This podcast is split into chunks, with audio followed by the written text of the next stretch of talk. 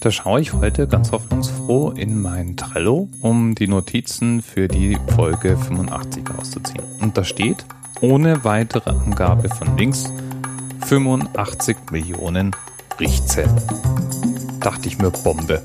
Anscheinend habe ich irgendwann mal irgendwo aufgesammelt, dass das die Anzahl Riechzellen in der menschlichen Nase ist.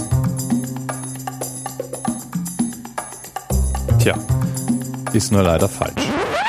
Denn 85 Millionen, das wäre ja schon mal großzügig.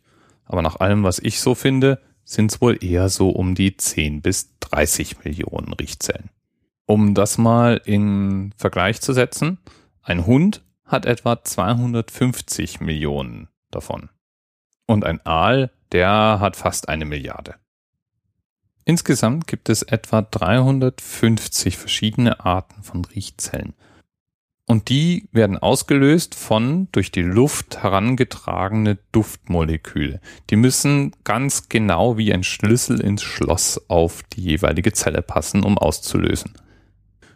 In Mischung ergibt sich dann eine Duftvielfalt von mehreren tausend Variationen von Gerüchen. Die werden dann direkt zum Gehirn geleitet, beziehungsweise erstmal zum Riechkolben, der so eine Art vorgelagertes Gehirnteil sind und dann über den Nervus olfactorius zum Gehirn, dem Riechnerv. Kleiner Wissensschnips am Rande. Es gibt eine Einheit, die heißt Olf. Und das ist die Maßeinheit, die die Stärke einer Geruchsquelle angibt, also die Geruchsbelastung, die von etwas ausgeht. Und ein Olf ist die Geruchsbelastung, die von einem Normalmenschen, also einer erwachsenen Person mit einem Hygienestandard von 0,7 Bädern pro Tag und 1,8 Quadratmetern Hautoberfläche bei sitzender Tätigkeit ausgeht. Alles jetzt gerade abgelesen aus der Wikipedia. Ermittelt wird ein Olf durch eine Gruppe von besonders sensiblen Testpersonen. Die müssen speziell geschult sein und die beurteilen die Intensität von Gerüchen, weil es kann ja alles Mögliche riechen. Zum Beispiel der Innenraum eines Autos riecht oder Gebäude riechen, Gegenstände riechen.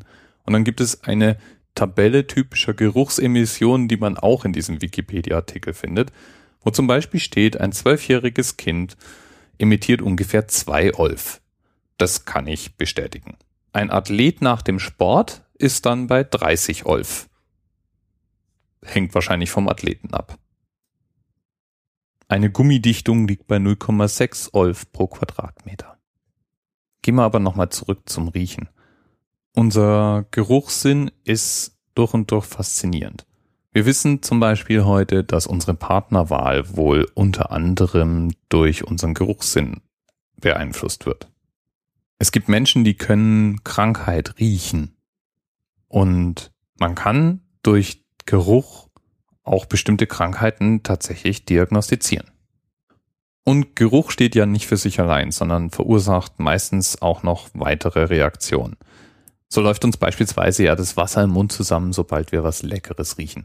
Oder wir können allein durch Geruch ausgelöst sehr intensive Erinnerungen abrufen, etwa uns zurückversetzt fühlen in die gute Stube unserer Oma, sobald wir einen Apfelkuchen riechen. Wissenschaftlich erwiesen sind auch andere Effekte. Beispielsweise gleicht sich der Menstruationszyklus von Frauen, die zusammenleben, nach und nach an, sodass sie alle gleichzeitig menstruieren. Und das kommt vom Geruch. Und in unserer Sprache ist der Geruchssinn natürlich auch gelandet. Zum Beispiel kann man auf die Nase fallen. Es ist etwas anrüchig. Man riecht etwas drei Meilen gegen den Wind oder riecht dem Braten. Man kann der Nase nachgehen, die Nase rümpfen oder selbige gestrichen voll haben, eine Nasenlänge voraus sein, stinkig sein, jemanden nicht riechen können, jemand etwas auf die Nase binden. Es kann mir was stinken, man kann sich beschnuppern oder an die eigene Nase fassen. Vielleicht eine goldene Nase verdienen, Wer weiß, wie das riechen würde. 0, irgendwas Olf pro Quadratmeter vermutlich. Und sich verduften oder seine Nase in Dinge stecken, die einen nichts angehen. Und damit soll es jetzt für heute auch schon mal wieder gut sein mit Gerüchen. Die zwei Gerüche, die ich jetzt auf jeden Fall nochmal aktiv genießen werde, ist frisch gemahlener Kaffee. Ah, und vielleicht der leichte Leimgeruch eines frisch geöffneten Buches. Mal gucken. Bis bald.